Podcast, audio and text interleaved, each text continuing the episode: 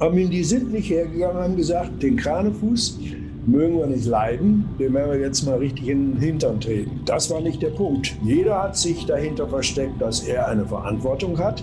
Und diese Verantwortung ist für Mainstream-Motoren zu bauen und nicht für irgendeinen Rennheini. Und wenn man das mal im Kopf hat, dann ändert man natürlich auch seine Angriffspunkte. Denn äh, du kannst ja nicht einfach da sitzen und sagen, okay, if that's so, then that's it. Diese Dinge habe ich noch nie mit einem Journalisten diskutiert, wie das bei Ford ging und, und so weiter und so weiter. Und ich glaube, man muss erst mal ein bestimmtes Alter erreicht haben, um zu sehen, was Leute veranlasst, so zu handeln, so zu sich zu benehmen oder irgendwie anders. Hier ist alte Schule, die goldene Ära des Automobils. Mein Name ist Carsten Arndt und ich freue mich ganz besonders, euch meinen heutigen Gast präsentieren zu dürfen. Ich habe wirklich schon lange überlegt, wie ich ihn am besten zu einem Gespräch mit mir bekommen könnte, aber wie so oft, wenn man gar nicht mehr weiter weiß, dann ist Rainer Braun zur Stelle, der selbst übrigens erstmal testen musste, ob die Mailadresse, die er von meinem Gast hatte, noch funktionieren würde. Wir hatten Glück und da ist er nun. Sein Name ist schon in so vielen Gesprächen gefallen und speziell Rainer Braun erinnert sich gerne und häufig an die gemeinsame Zeit zurück. Ob in den Kölner Jahren, der Rennsportmeisterschaft, der Geschichte um den Sauerlandring von Baron von Wendt oder natürlich immer, wenn es um Ford geht. Er hat zunächst in Deutschland, dann europaweit und am Ende sogar weltweit den Motorsport von Ford verantwortet, um dann nach seinem Ausstieg in Amerika sogar sein eigenes Rennteam mit Karl Haas und später Roger Penske zu betreiben. Eine ganz besondere Rennsportpersönlichkeit und ein unverwechselbarer Charakter, der unverblümt sagt, was er denkt. Hier ist Michael Mike Kranefuß. Herr Kranefuß, Life in Racing, das war mal eine, eine, äh, Biografie, die Sie eigentlich mal geplant hatten und die ist bis ja. jetzt noch nicht veröffentlicht worden. Warum eigentlich nicht? Äh,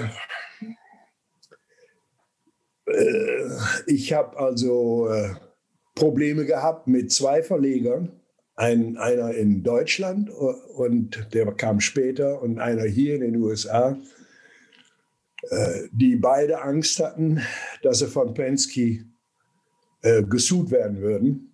Oh, okay. Weil ich war sehr äh, lautstark über meine, mein Verhältnis zu Roger. Wir sind lange, lange, lange Jahre Freunde gewesen und haben auch jetzt wieder ein normales Verhältnis. Oh, okay. Aber äh, Anfang 2000, als wir uns trennten, äh, waren eine ganze Reihe Sachen, die mir wirklich aufstießen. Und, äh, aber er hat mich ausgekauft und das war sehr fair. Hm. Äh, das erste Mal in meinem Leben, dass ich richtig Geld gemacht hatte. Ne? Tatsächlich, das glaube ich. Da müssen wir nachher noch drauf das kommen auf den Rennstall. Dann habe ich meine ganze äh, Richtung geändert, was dieses Buch angeht. Das ist fertig. Äh, ich habe das hauptsächlich getan für meine Kinder und Enkelkinder, um mhm. die zu verstehen, wie dieser amerikanische Zweig der Kranefuß-Familie hier in den USA aufgekommen ist oder wie das passiert ist und so weiter und so weiter. Und äh, das ist denen freigestellt, ob sie es irgendwann mal veröffentlichen wollen oder nicht. Das, ich habe keine Ahnung. Es ist mir auch scheißegal, muss ich sagen. War wichtig für mich, das aufzuschreiben, was mich in meinem, vor allen Dingen am Ende meiner äh, Motorsportkarriere äh, betroffen hat, beschäftigt hat. Und das ist da drin. Und die Familie, weiß jetzt, wo sie dran sind, hoffe ich. Also ich hoffe inständig, dass die Fans das auch irgendwann wissen, ein bisschen nach diesem Interview. Und ich hoffe, dass sie sich doch irgendwie nochmal dazu durchringen können, das vorher noch zu veröffentlichen, dass sie dann auch mitbekommen, was für einen Erfolg sie mit dem Buch haben werden. Und da bin ich mir sicher, dass das ein Riesenerfolg werden würde. Also die Deutschen lechzen inzwischen nach den alten DRM-Geschichten und vielleicht arbeiten wir das ein oder andere heute auf. Also ich, ich okay. würde mich freuen. Wie ja. ging das bei Ihnen denn eigentlich los? Sie sind, Sie sind eigentlich nur Hobbymotorsportler gewesen, oder? Ja, ja. Ich war, meine, war in Münster, Westfalen geboren und meine äh, Familie hatte eine Wäscherei und eine chemische Reinigung. Und das war, weil ich der Älteste war in der neuen Generation, war das einfach angenommen, dass ich das auch tun würde. Mhm. Und äh, ich habe da mal einmal, glaube ich, ein, ein Jahr gearbeitet, wusste aber nach einer Woche, dass das nicht mein Leben sein würde. ja, bin oft zum Ring gefahren und habe mir Rennen angeguckt und war so unglaublich begeistert. Und, äh, aber es war natürlich furchtbar schwierig, irgendwie einen Weg zu finden, da involviert zu werden. Und äh, ein Freund von mir war befreundet mit Karl von Wendt, der den Sauerlandring bauen wollte, ein Rennfahrer.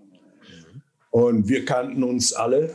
Und der hatte diesen Sauerlandring angefangen zu promoten und so weiter und so weiter. Und das hatte einen äh, Punkt erreicht, wo das für ihn zu viel war. Er wollte, er wollte Rennen fahren und Freizeit nicht dafür opfern müssen, dass, dass da irgendwas passiert.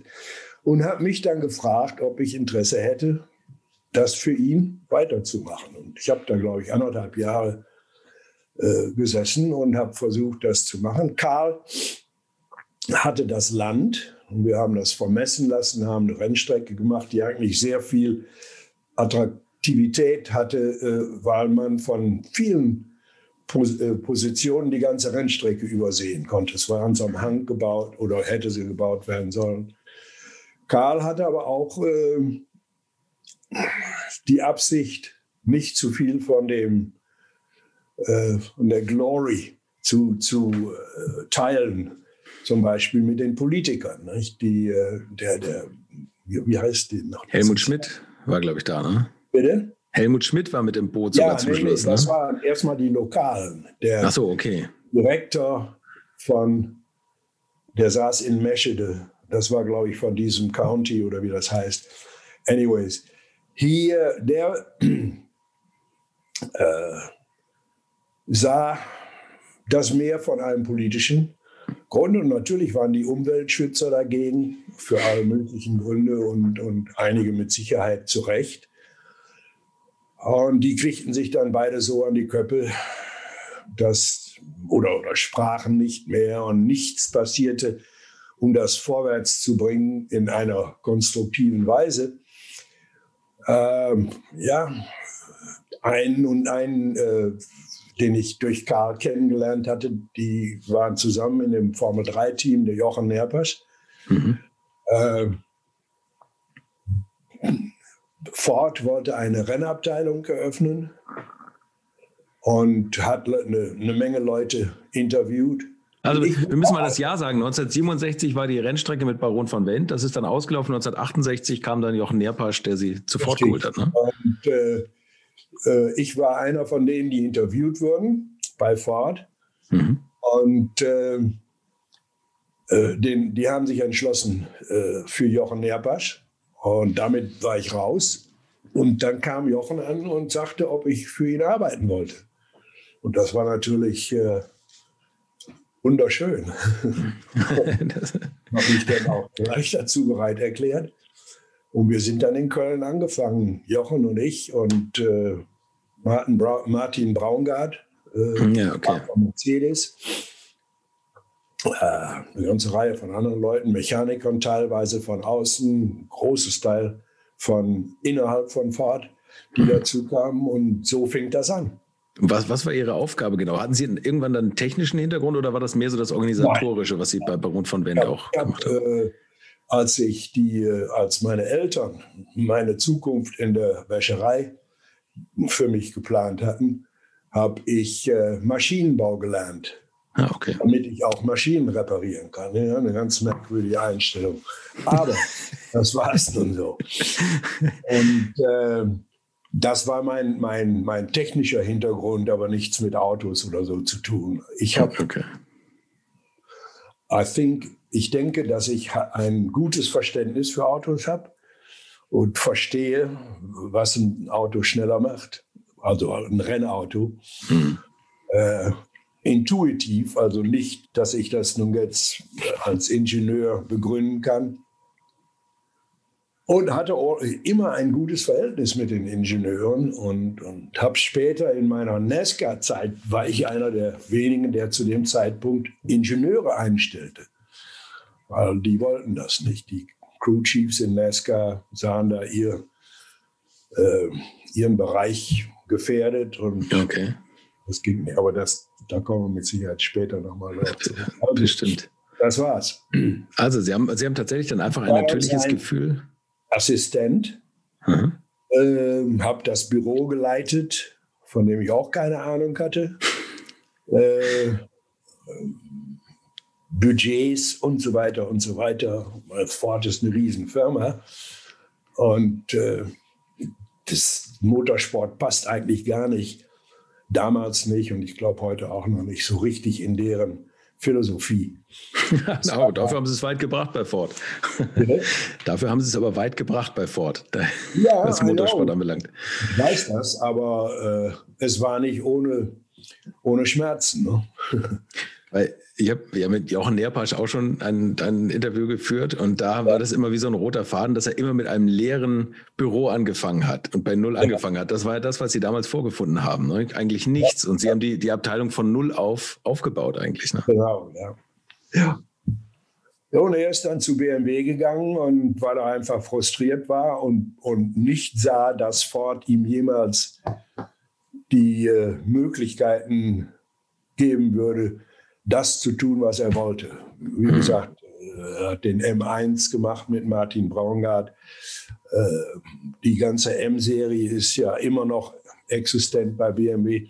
Mhm. Äh, das war schon äh, sensationell. Aber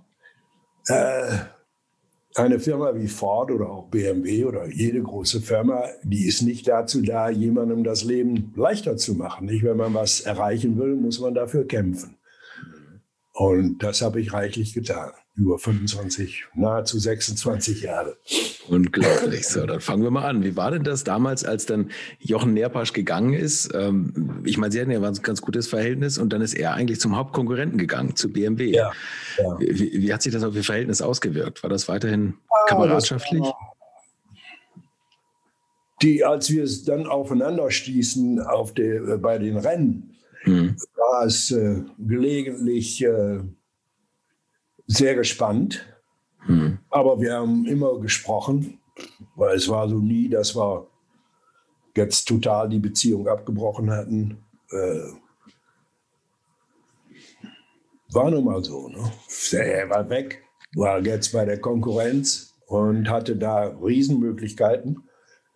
Äh, hat den Stuck von uns wieder weggeholt, den wir gerade äh, welche hatten, dann hat er beim allerersten Rennen, ich glaube, das war das Eifelrennen, hat er den Hesemanns auf ein Auto gesetzt, der nichts anderes tun musste, als den Haier aufhalten. Mhm.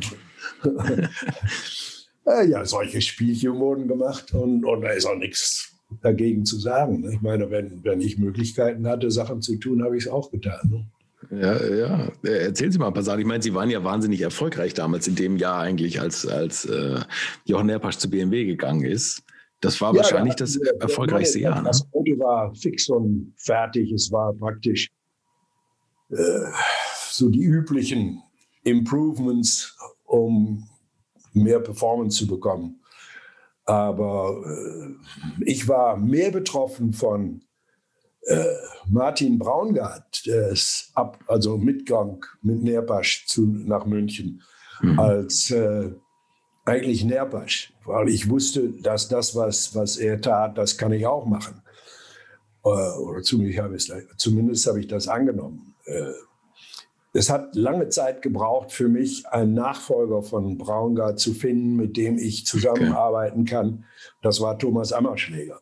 Mhm. Und äh, aber es hat lange gebraucht, auch für ihn sich zu entscheiden. Nicht? Denn Ford hat ja immer diese äh, unterschwellige, äh, ja, will nicht sagen Position, aber die Ansicht von der Außenwelt war, dass Ford rein und raus geht. Mhm. In den USA war es genauso, als ich hierher kam. Ähm, eine Menge Leute gar nicht mit uns zusammenarbeiten wollten, weil sie annahmen, das wäre nach ein oder zwei oder drei Jahren wieder alles vorbei. Okay. Okay.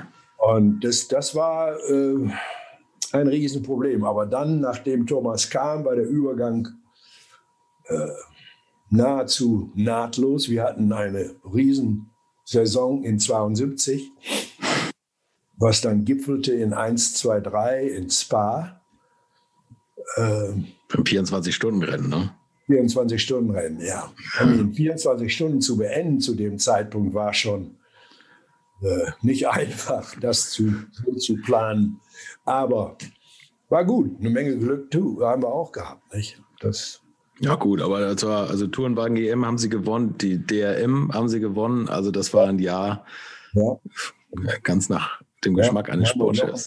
In die Formel äh, 1 bekommen, über die Formel 2 mit 30s und so weiter. Äh, Klaus Ludwig kam langsam heran, Zack Speed fing an, sich zu entwickeln. Äh, mhm. Noch viele Sachen kamen zusammen.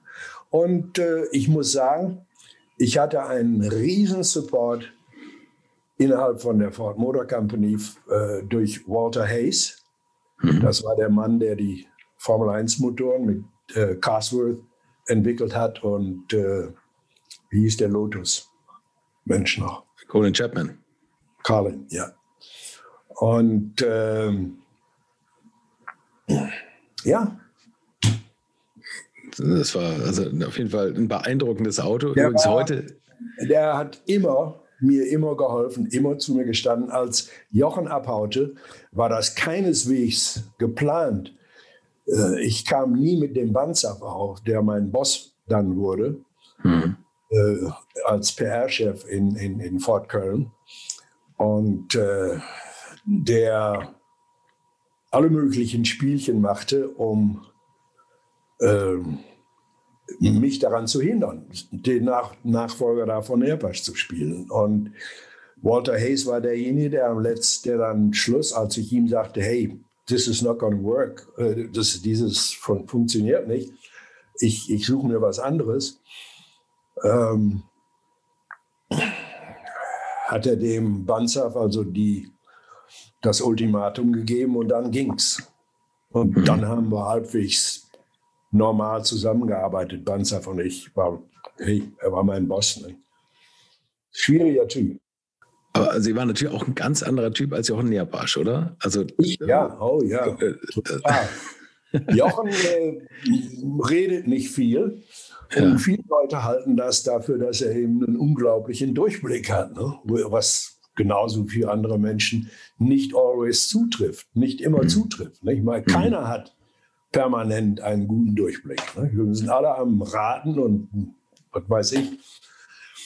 Und, äh, aber wir haben privat zusammen rausgehangen, als wir jetzt noch bei Ford waren. Äh, Partys und so weiter und so weiter. War, war nicht schlecht. Da, da sprechen Sie aber was an. Ich war, ich war natürlich ganz anders als Nerpasch. Ja, Sie, Sie, waren auf jeden Fall auch auf den Partys, glaube ich, der, der länger durchgehalten hat. Also wenn man Rainer Brauns Geschichten hört, dann waren das und ja, der hat ihn ja. Äh, das ist etwas, was äh, mich jetzt seitdem der, äh, ich da einige von Ihren Podcasts und von YouTube da gesehen habe mit Rainer, dass der äh, so viel aus dieser alten Zeit macht in terms of Partys, die da stattgefunden haben. Klar hatten, hatten mal jede Firma, jeder PA-Manager macht Partys hin und wieder. Aber dass da zum Beispiel äh, diese Kölner Clique, mhm. Piedade mit Stammelen, mit, äh, was weiß ich, mit all diesen Heinz Leuten, Hormann, Jochen Maas. Zusammenhing und ständig äh, zu Partys ging, das war einfach gar nicht der Fall. Ach so, okay. No, no, no. I mean, hey, äh, das war, wir, wir kannten uns alle und wenn wir uns irgendwo in einem Restaurant sahen, haben wir eine Minute gesprochen oder auch fünf. Aber das war's. Da war nie eine. Rainer und ich sind oft alleine ausgegangen, aber ja, okay. nicht, äh, so wie er das jetzt sieht. ja. Jeder hat seine, seine eigene Ansicht von früher. Wahrscheinlich war es einfach auch harte Arbeit. Ne? Bei, bei allem verklärten Rückblick irgendwie, wenn man für einen Konzern wie Ford arbeitet, da muss man schon auch liefern. Ja, ja, oh ja. 24-7. Und äh, was man, was ich wirklich gelernt habe, was am Ende auch dazu beigetragen hat, dass ich einiges erreicht habe, was, was bei Ford möglich war, auch in den USA später, ist, äh, dass man ehrlich ist zu seinen Vorgesetzten nicht? und denen genau sagt, was sie erwarten können. Formel 1 war ein Riesenthema bei Ford, als ich in die USA kam, wieder. Und äh, überhaupt eine, eine Philosophie zu entwickeln, wie man das behandeln soll, innerlich, in, innerhalb der Company und, und, äh, und dann auch der Öffentlichkeit gegenüber. Ford war nie bereit. Einmal haben sie es gemacht mit Henry und als er Ferrari kaufen wollte und das daneben ging und Le Mans, da hat er Autos gebaut ohne ohne irgendwelche Restrictions. Und, der GT40, als er einfach Ferrari platt machen wollte mit seiner Kohle. Ja. Ne? Ja, er war verheiratet mit einer Italienerin. Und äh, ja, das war äh, denen zu erklären, dass angesichts der Tatsache, dass wir, wir hatten eine riesen Vergangenheit durch den Cosworth-Motor oder Ford-Motor, wie er hieß, äh, Walter Hayes, das war ein Geniestreich von ihm und auch von Colin Chapman, dann das zu öffnen, nach in, in, nachdem die Motoren ja am Anfang nur für ähm, Chapman und Lotus äh, da, da waren. Hm. Dann zu, äh, ich spreche ein bisschen schwer, sch schwieriger Deutsch als Englisch. Also müssen Sie, Sie sprechen wunderbar. Also das, ich, ich liebe das, wenn hin wieder mal ein englisches Wort da reinkommt. well, anyways, dies, ähm, äh, da hatte Ford für 100.000 Pfund 14 Weltmeisterschaften gewonnen. Und dann ein paar Mark hier und da nochmal in certain Teams wie Terrell und so weiter und Jackie Stewart reingetan. Aber nichts Gravierendes. Zu der gleichen Zeit war Ferrari da, Honda kam, äh, Renault war da und äh, hatten alle eine komplett andere Philosophie in, term, in terms of was immer es, uh, whatever it takes. Was immer braucht. Ein bisschen spreche Englisch, ja. Das was, was immer äh, gemacht werden muss, wird gemacht, damit wir Formel 1 Rennen gewinnen. Und ja. das war eine Philosophie, die bei Ford überhaupt nicht ankam, weil ich habe, äh, wir haben Abendessen organisiert mit äh, Bernie Ecclestone und äh, Ford Top Management und, äh, und Bernie, Bernies Philosophie ist bekannt, nicht? Wenn du das Geld nicht ausgeben willst, dann don't even show up. und äh, das hat die bei uns natürlich sehr, sehr nervös gemacht. Auf der anderen Seite hat Walter Hayes gesagt, wir können nicht erlauben, Cosworth zu verlieren für unsere Entwicklung von äh, High-Performance-Motoren. Mhm. Äh, und zwischen diesen beiden Extremen hört man dann oder habe ich versucht zu äh, manövrieren in dem Punkt, äh, zu dem Punkt, dass, dass es irgendwo akzeptabel war. Für die Company, äh, für mich nie.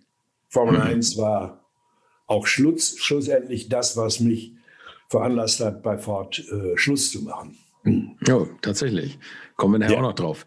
Ähm, das ist ja sowieso ganz interessant. Also einmal habe ich ja mit, mit dem Professor Fritz Indra mache ich ja auch regelmäßige Gespräche und der hat jetzt gerade gesagt, dass Ford, der Ford Cosworth Motor immer noch der erfolgreichste Formel 1 Motor ja. ever war eigentlich. Ja. Aber es könnte sein, er, er sagt, in Mercedes-Stelle wird er jetzt mal nachzählen, weil er, er glaubt, es könnte sein, dass Mercedes jetzt demnächst Ford den Rang abläuft.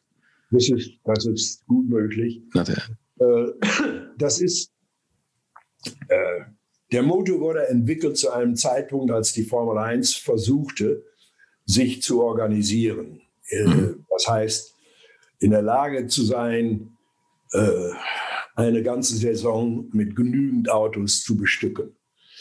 Äh, die hatten alle diese Workshop-Mentalitäten und, mhm. und dann kam der Motor der ein Riesenproblem an die Seite tat, für alle Teams verfügbar war, relativ preisgünstig, always äh, äh, competitive immer, immer sehr stark und immer gewonnen hat. Ähm, ja, das äh, hat dazu beigetragen, dass die Formel 1 von, von die Majority von den Teams, dass die anfingen von kleinen Rennworkshops sich zu Riesenunternehmen wie McLaren oder Ferrari mhm. und so weiter und so weiter sich zu entwickeln. Und das ist passiert. Und da war der Motor mit Sicherheit ein gravierendes Teil, genauso wie, wie, äh, wie heißt die äh, Transmission Company nochmal in England? X-Track. Newland. Newland, Entschuldigung, natürlich, ja, klar. Das war so. Der Motor und Getriebe waren geliefert von außen, waren zweifelsfrei erlaubte den Teams, sich wirklich darauf zu konzentrieren, was das Auto schneller macht. Und äh, das war's. Der richtige hm. Zeitpunkt mit richtigem Druck dahinter, das äh, dahinter den Motor, Getriebe und so weiter und so weiter erfolgreich zu machen. Das ist ja eh ein interessantes Thema, wann man auf was setzt. Also ich meine, als Sie angefangen haben bei Ford, da war ja Rundstrecke, stand mhm. eigentlich über allem. DRM ja. war das, das große Thema, man wollte Straßenwagen verkaufen, Escort, Capri nachher. Ähm, Sie sind aber, als Sie Ford Europachef geworden sind, 1976, äh, da haben Sie auch auf Rallye gesetzt. Ja, na, das war eigentlich, äh, Rallyes waren bis auf die Formel 1 in England äh, populärer als, mhm. Tourenwagensport und das war ja basically das, was wir gemacht haben. Und äh, als äh, äh, Stuart Turner hörte auf mit Motorsport und Walter Hayes hat mir dann die Europe-Geschichte gegeben, die im Grunde genommen nicht viel bedeutete, weil es war kein Geld da und es sah auch nicht so aus, als würde sich das in Kürze ändern. Aber ich habe äh, nie was gegen Rallyes gehabt. Das, der einzige Motorsport, der mich wirklich nie angemacht hat, war Drag Racing hier in den USA. okay. Aber eine, einige, eine einzige Vernichtung. Ich habe die Leute kennengelernt, McKinnon und so weiter. Äh, super, super Typen, genau wie die Formel 1. Und was die mit den Autos gemacht haben, ist genau was Formel 1-Fahrer im Extrem unter anderen Konditionen machen.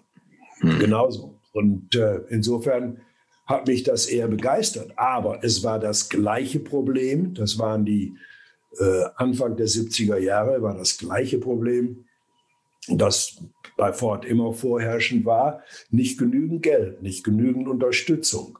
Hm. Wir haben die Safari-Rallye gewonnen. Äh, völlig unerwartet, hätten wir eigentlich gar nicht dürfen. Und nicht eine einzige Anzeige.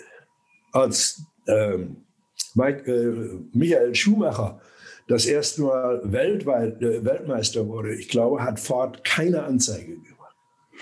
In total, total verfickt. Also wirklich. War denn das peinlich?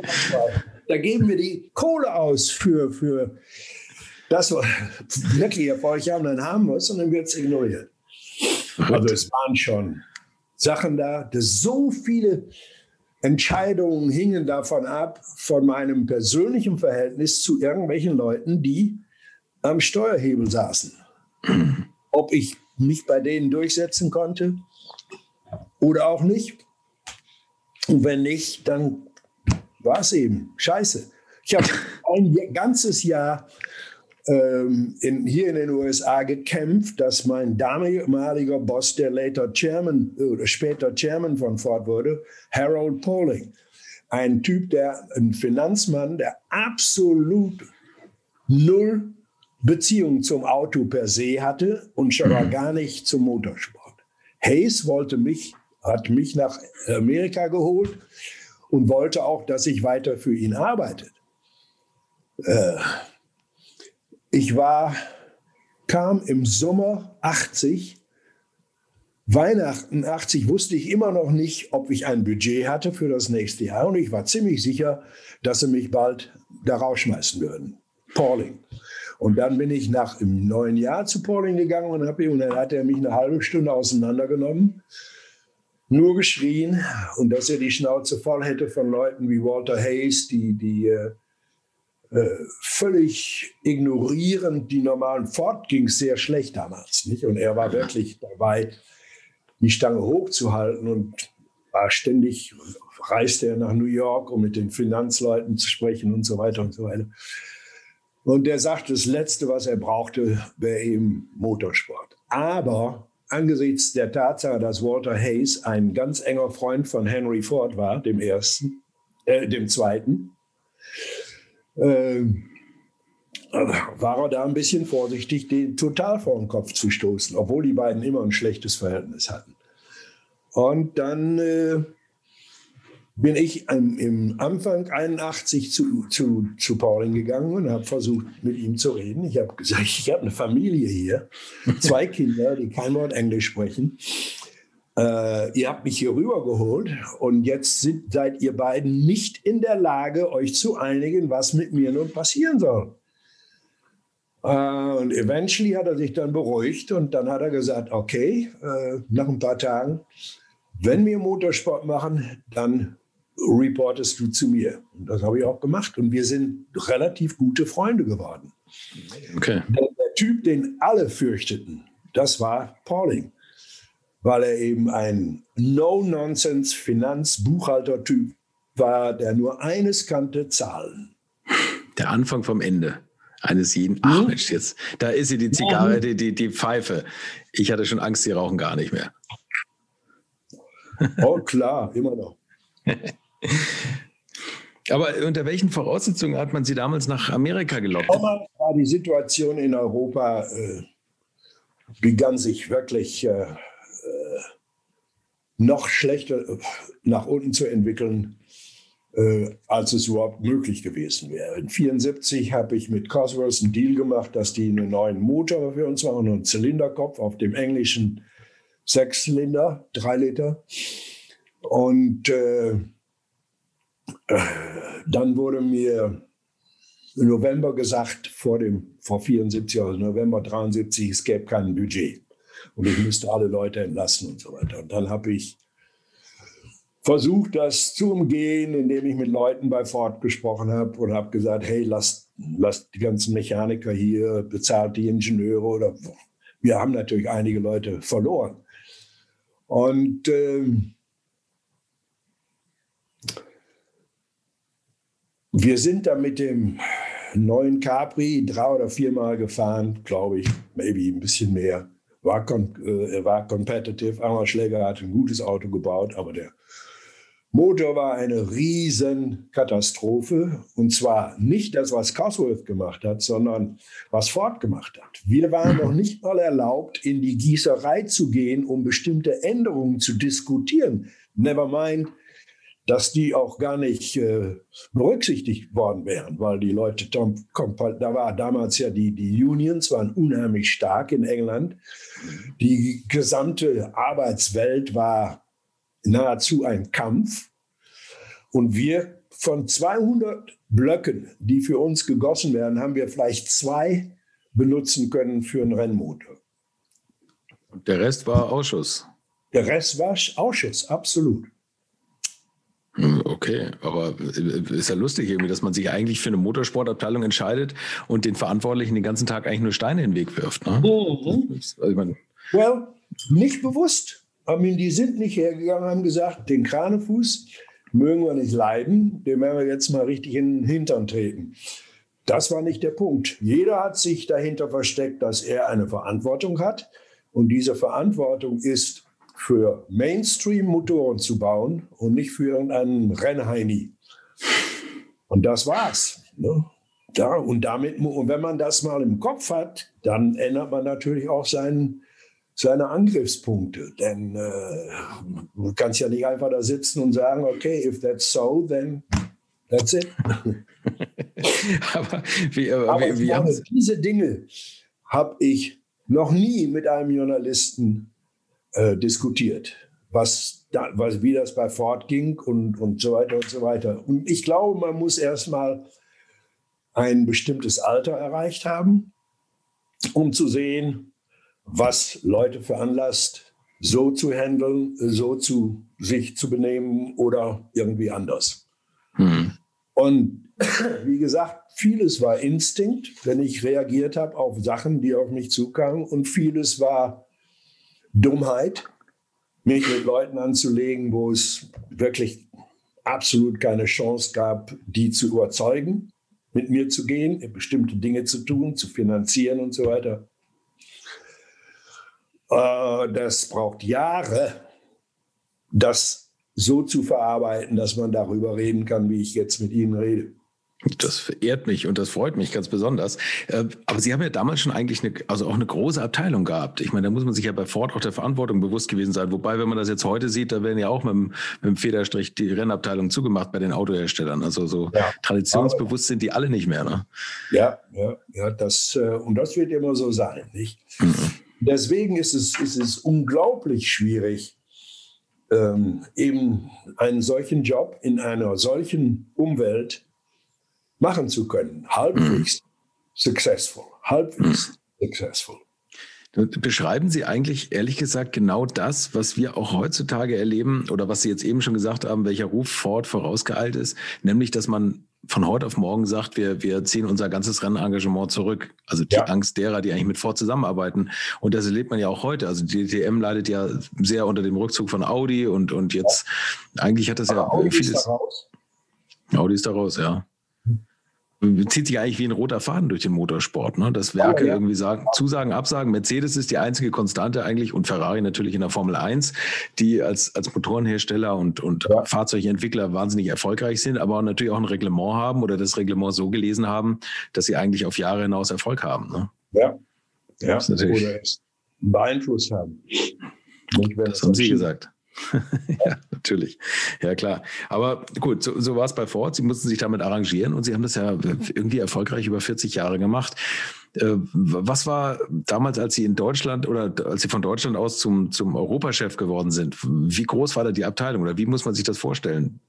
Ah, die, die Abteilung in Deutschland war äh, nominell war das ich, eine Sekretärin ein Ingenieur, der von anderen Abteilungen bezahlt wurde und vielleicht drei oder vier Mechaniker. Der Rest war, die waren zwar immer noch da, wurde aber bezahlt von deren alten Departments oder sonst auch immer. Aber wenn ich mir jetzt vorstelle, also und dann England, die waren noch ein bisschen besser dran. I think die hatten kriegten gerade äh, Castrol als Sponsor und äh, Peter Ashcroft äh, leitete den, die, die, die, englische Abteilung, Borham. Und ähm, ich bin ein oder zweimal in der Woche nach England geflogen. Wir hatten ja da diesen Intercompany-Flugverkehr, der von mhm. Köln nach Stansted ging.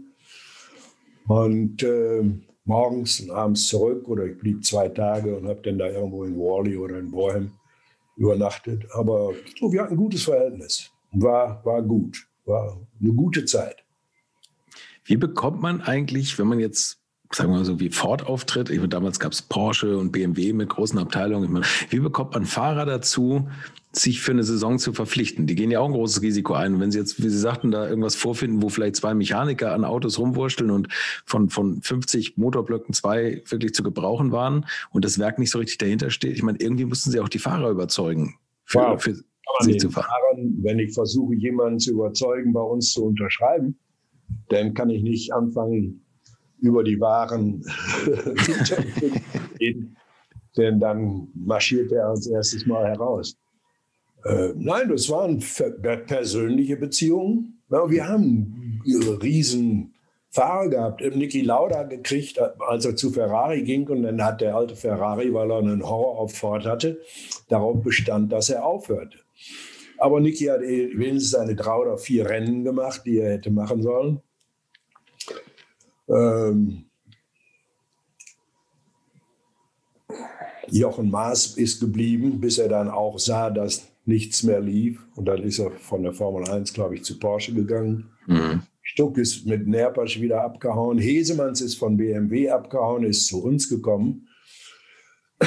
Das war ein, ein, sehr, ein sehr guter Zug von uns. ihn zu bekommen, weil er hat unglaublich viel Erfahrung. Und das war die, und der war sehr Entscheidung, äh, äh sehr entscheidend bei der Entwicklung von dem äh, Capri mit dem 3,4 Liter Cosworth Motor.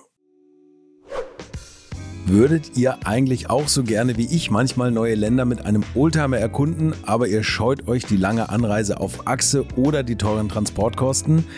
Dann gibt es eine der coolsten Alternativen, von denen ich bisher gehört oder in zahlreichen Artikeln gelesen habe. Und das sind die Eckis Oldtimer Rally Reisen durch Costa Rica luxuriöse zehntägige Urlaube und zwar in Minigruppen mit Oldtimern, die ihr vor Ort aussuchen könnt. Und nein, mir hat die Sonne nicht den Kopf zerbraten und ich rede jetzt auch nicht vom schättrigen Ford Fiesta der Billo Autovermietung.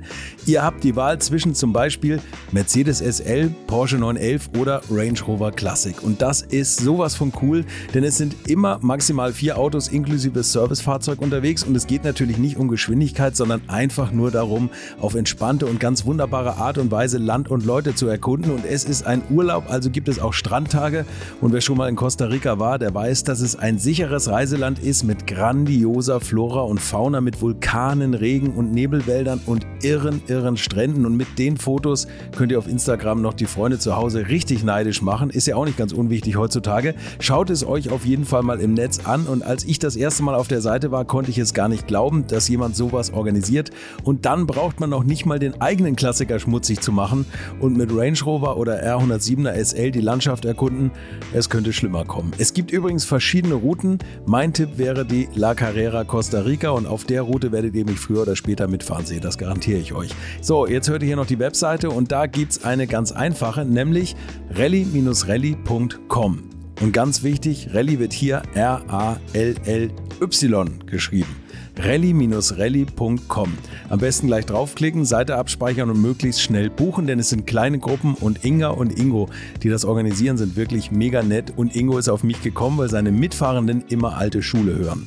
Also Geschmack haben die, die da mitfahren auch und ihr sollt jetzt auch weiter alte Schule hören. Bis bald in Costa Rica. Wir hatten immer eine, eine bessere Stimmung Jochen ist, ist äh, Nerpasch ist, ist, ist schwer äh, mit ihm war zu, äh, warm zu werden. Mhm. Und wo wir zusammenarbeiten, wenn Leute Probleme mit ihm haben, hatten, kamen sie zu mir und ich habe versucht, den Jochen davon zu überzeugen, das oder das oder das zu tun, damit wir nicht noch mehr Probleme haben. Und äh, das hat auch häufig geklappt, häufig auch nicht. ähm, ich bin ein anderer Typ. Ich kann mit Leuten reden, wenn ich will. Und ich kann zuhören, wenn ich will. Brauche nicht unbedingt, aber äh, insofern hatte ich immer ein sehr, sehr gutes Verhältnis. Nahezu zu allen Fahrern in allen Motorsport äh, verschiedenen Programmen, mit, de mit denen wir äh, beschäftigt waren. Ob das Rallyes waren oder später hier in, in, in den USA, NASCAR und so weiter und so weiter, Formel 1, Indy. Äh, das, das war nie. Ich hatte nie Probleme, was Fahrer anging, mit denen so zu reden. Und es hat auch einige gegeben, die gesagt haben, nee, äh, ich bin gut aufgehoben, wo ich bin. Ich äh, habe keine Absicht, mich zu verändern. Äh, oder bei Ford zu unterschreiben. Nicht? Und, aber die Majorität von den Leuten, mit denen ich sprach, die wir dachten, dass wir die haben sollten, haben wir auch bekommen. Und das war keine Geldgeschichte. Ne? Ich meine, wir haben gut bezahlt, aber das war nicht eine Geldgeschichte. Okay, das finde ich ganz interessant. Ähm, wonach haben Sie damals, also wenn, wenn das, ich glaube, heute äh, werden Fahrer viel mehr aus Marketing-Gesichtspunkten ausgesucht. Also würde ich jetzt mal so naiv ja. behaupten. War das damals auch schon der Fall? Also hat Ford gesagt, mhm. der passt besser zu unserer Marke oder war das eine rein sportliche Entscheidung oder eine persönliche, die Sie getroffen haben? Äh, rein sportlich, persönlich, was meine Aktivität angeht, Motorsport. Ähm, Jochen Maas war der Erste, wo unsere Marketingleute und PR-Leute einen gewissen Wert darin sahen, ihn gelegentlich zu benutzen in Events oder für Werbung oder sonst was. Dieter Glemser ist ein ganz stiller Schwabe. Ein Rosenzüchter, oder? Ja, ja. Der äh, ein sensationeller Fahrer war, Ja. aber äh, relativ wenig äh, Ausgangs, wie, wie nennt man das? Äh, ein, ein, Sagen Sie äh, es gerne auf Englisch, wenn es leichter ist. Ja, äh, er war nicht ein Mensch, der aus sich herausgehen konnte. Ah, also introvertiert eher. Und äh, das hat ihn natürlich gelegentlich bei Journalisten oder auch Fans oder auch bei Händler-Promotions und so weiter äh, immer etwas zurückstehen lassen im Vergleich zu Jochen Maas oder Stuck, der auch nur kurz bei uns war. Aber das waren natürlich Leute, die konntest du leichter verkaufen. Als Sie Rallye gemacht haben, äh, wie musste man da die Mannschaft irgendwie umarbeiten oder mussten Sie irgendwie ein neues äh, Team formieren, die Ja, Rallye-Profis sind? Ähm, Ich habe mit Ashcroft über Budgets gesprochen. Ich bin zu Mhm. Rallyes gefahren. Ähm, Ich wurde nachts um zwei Uhr, war ich immer fest am Schlafen irgendwo. Weil äh, also so viel Interesse im Regen zu stehen, den Kindern äh, oder irgendwo oder in Wales. Äh, das hat mir. Aber wie gesagt, ich wusste, was passierte. Ich äh, war auf den Veranstaltungen und mit den Fahrern gesprochen über das, was sie denken, was man machen soll und so weiter und so weiter. Und zu dem Extent Possible äh, habe ich Peter Ashcroft zu, ge, geholfen, das Budget zu bekommen, das ihn erlaubt, das zu tun, was er denkt, was notwendig war. Ne? Was auch Mhm. praktisch meine Aufgabe war. Und 1979 hat es für die WM gereicht. Mit Björn Waldegard. Nee, Ja. war es 1979? Ja, Ja. genau. Mhm. Ja, aber auch das hat relativ wenig Einfluss auf, auf äh, Ford Motor Company's corporate approach towards racing. Hat nichts, nichts geändert. Nichts genützt. Als äh, ich die Europageschichte äh, mit übernehmen musste, äh, hat Bob Lutz, der damals Chairman bei Ford in der Europa war, ähm, der hat Karl Ludwigsen, kennen Sie, kennen Sie den? Ja, ja. Ein Riesenarschloch. Wirklich, ein Riesenarschloch. Von Tuten und Blasen, keine Ahnung. Aber eine große Schnauze und hat also Sachen gemacht. Hinter meinem Rücken hat er dann angefangen, den C1 bauen zu lassen. Und das war's denn. Walter, Walter Hayes war in, in, äh, in Amerika und, und Ludwigsen hatte seinen Job. Und von dem konnte ich nun wirklich keine Unterstützung bekommen. Und das habe ich auch sehr viel selbst verschuldet, weil ich dann wirklich nicht meine Schnauze gehalten habe bei ihm. Und äh, ja, dann bin ich zu Hayes gegangen und dann äh, kriegte ich einen Anruf von Porsche, da war Professor Fuhrmann, der Boss. Und die suchten jemanden für Motorsport und der Hugo Emde, der wusste, wir waren gut befreundet und der wusste die Probleme, die ich hatte, vor allem seitdem der Ludwigsen da war. Äh, bin ich zu Porsche gefahren und bin interviewt worden, aber ist nie was gehört äh, äh, daraus geworden, als er hörte, wie viel Geld ich verdiente. da kriegte er wieder als Schwab oder was er war, Österreich, kalte Füße. Aber war das, war das tatsächlich, war das so viel, dass, dass das Porsche, dass der Porsche nicht mitgehen konnte? Das halt gut. Die Ja, okay. man wird befördert und wenn man erfolgreich ist, das wird irgendwo schon honoriert, Okay. persönlich. Mhm. Das heißt nicht, dass plötzlich das Budget wächst oder irgend sowas. ne? Das, das ist eine ganz andere Geschichte. Aber wie gesagt, das war ein Gespräch und Hugo Emler hatte noch mit anderen Leuten versucht. Äh, Ich war ziemlich am Ende. Äh, Was ich wollte, was ich nicht wollte, haben Hayes angerufen, habe gesagt, I am leaving. Der sagte, no, no, no, no, no, don't, don't do that und so weiter. Können wir darüber reden, wenn wir über Amerika reden? Gehen Sie weiter mit Ihren Fragen über Deutschland? Nein, nein ich, ich, gerne, also das, das ist toll. Wir können auch gerne abschweifen. Wir müssen das nicht unbedingt chronologisch machen. Äh, das wäre nämlich übrigens tatsächlich meine, eine meiner nächsten Fragen gewesen, ob es Abwerbungsversuche gab. Ich meine, Sie hatten mit wenig Budget Riesenerfolge. Da müssten doch eigentlich auch die anderen Hersteller hellhörig werden. Ein Jochen Nerpasch, der dann von BMW auch irgendwann weitergezogen ist, da hätte man ja auch sagen können, Mensch, da besetzen wir nach oder er zieht sie wieder mit oder, oder Mercedes Mercedes kommt, als das damals um die, ja, das war ein bisschen später. Äh, Nerpasch, nachdem er wegging, hat er gesagt, wenn du willst, ähm, komm mit nach München. Mhm. Aber sagt er, ich habe fortgesagt, äh, dass ich der richtige Mann wäre, äh, um ihn zu ersetzen. Mhm. Und ich wollte nicht wieder Nummer zwei oder drei oder sowas sein bei Unternehmermaschinen. Deswegen habe ich das versucht, bei Ford durchzusetzen. Und eventually ist es auch funktioniert oder hat es funktioniert. Ne? Gab es irgendeine Marke, für die Sie gerne gearbeitet hätten? Oder hätten Sie bei Porsche vielleicht gesagt, ja. auch für ein bisschen weniger Geld hätte ich da auch gearbeitet? Aber auch meine Loyalität äh, Ford gegenüber äh, hat le viele Leute, ich denke mir heute, möglicherweise äh, viele Leute davon abgehalten, mich ernsthaft zu pursuen. Mhm.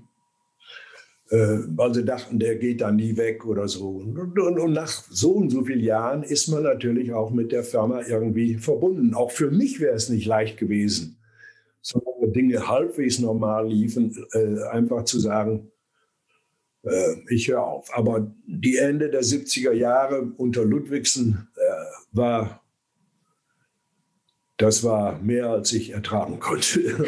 Und deswegen habe ich Walter als meinen alten Mentor und, und Supporter und Freund äh, angerufen und der hat mich dann nach in die USA geholt äh, für mhm. ein Gespräch, für eine Woche mit Leuten zu reden.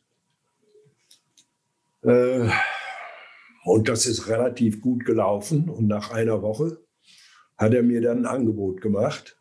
Und dann ist er mit Lutz, der der Boss von Ford of Europe war, in Verbindung gegangen. Und plötzlich war ich unersetzlich für Lutz und auch für Ludwigsen. Der weniger, der hat einfach nur so gequasselt, weil Lutz dagegen war. Und er sagt, wir können nicht den verlieren jetzt. Wir sind mittendrin im Diesen, Diesen, Diesen. Alles Quatsch. Anyways, äh, das hat dann auch Wochen gedauert, bis Henry Ford entschied, dass sie jetzt endlich mal von ihrem Stuhl gehen sollen, also alle Leute, die involviert waren und die das blockierten, äh, das gefälligst zu unterstützen, weil er das will. Oh, okay. Aber war Bob Lutz, als er Ford Europachef war, war der auch kein Motorsport-Fan? Äh, der hat bei BMW die Schnauze verbrannt, sich. Okay okay. weil er viel zu sehr für Motorsport war, immer dieses oh. Image hatte, okay. dass er die Rennerei wirklich schätzt und so weiter. Mhm. Lutz war ein unglaublich intelligenter Marketingmensch, der absolut die äh, Notwendigkeit äh, vom Motorsport in großen Automobilherstellern äh, sah und auch unterstützt hat. Aber bei mhm. BMW ist er mit dem Kuhnheim äh, dann irgendwie aneinander geraten und ist abgehauen. Und Walter Hayes hat ihn dann nach Ford Deutschland geholt und danach nach Ford of Europe. Dann mhm. kam er in die US und er und Red Poling, der mein Boss war, sprachen auch nicht miteinander. Oder jedenfalls nicht sehr produktiv. Henry Ford, haben Sie gesagt, der hat Herrn Machtwort gesprochen. Wie war Henry Ford? Mensch, Sie sind der Erste, mit dem ich spreche, der Henry Ford persönlich kannte. Kannten Sie persönlich, ja? ja der, ich habe ihn ein oder zweimal in Europa kennengelernt und außer Hello, how are you? Und Henry war derjenige, der den Motorsport in den USA abgestellt hat. Und nur weil Walter Hayes der Ansicht war, dass wir den brauchen, Motorsport in Europa, Rallyes in England und Rennsport in, in, in Deutschland, äh, hat Hayes, äh, hat Henry Ford ihn tun lassen. Mhm also weiterhin ein Budget und so weiter und so weiter. Ich habe einmal mit Henry Ford richtig gesprochen, das war, als die den Tempo entwickelten in, in den USA. Muss 82 gewesen sein oder 81. Und da wollte er wissen, was ich von dem Auto hielt, was ein riesen scheiß Auto war. Also total, absolut nicht in die Zeit passte. Keine Performance, kein Charakter, kein Gefühl, null. Und so habe ich es ihm natürlich nicht erzählt hier. Aber ich habe ihm gesagt, dass ich denke, es ist schwierig, so ein Auto zu verkaufen. Was eigentlich der Sinn einer größeren Automobilfirma ist. Ne? um, um, welches Auto ging es da? Ford Tempo, der sagt mir gar nichts. Ja, der war in. Ein amerikanisches Auto. Ein was? Ein amerikanischer Sportwagen oder ja, was? Nein, nicht Sportwagen. Oh nein. Ein genau, normales Auto. Eine Escort-Größe. Das war, okay. Ein Vorläufer, von dem Escort, der schlussendlich dann in Europa äh, initiiert wurde und auch gebaut wurde und dann später in die USA kam. Finde ich lustig, oder? Und ich, wir sind befreundet immer gewesen. Der hat ein Jahr, ein, eine Saison mit uns verbracht. Das war, glaube ich, 71. Nerpasch war noch da. Muss also 71 gewesen sein. Da ist er mit uns gereist zu den Rennen. War in Helga Nerpasch verliebt. Der Henry Ford. Ja, jetzt war ein Junge. Er war ein Hippie. Lange Haare, weiße äh, Shirts, die über die Knie gingen und so weiter. Und hatte panische Angst, äh, sich mit seinem Vater auseinandersetzen zu müssen. Aber wir waren immer befreundet. Und als er von Australien zurückkam, war ich gerade angekommen in Michigan, um da mit Motorsport wieder anzufangen. Und er war einer der wenigen, der ganz ernsthaft sagte, dass ich wohl einen Knall haben müsste, so etwas Blödsinniges zu tun. Und meine Überlegung war, dass Erstens, Europa mit Ludwigsen wäre der Rest meiner, meines Brains verschwunden und meiner Initiative, Energie, alles. Ähm, ich denke oder ich dachte mir, dass England, äh, Amerika Motorsport braucht, weil deren mhm. Image total getankt war. Und dass wenn Ford Motor Company nicht pleite geht wozu eine große Chance bestand in den mhm.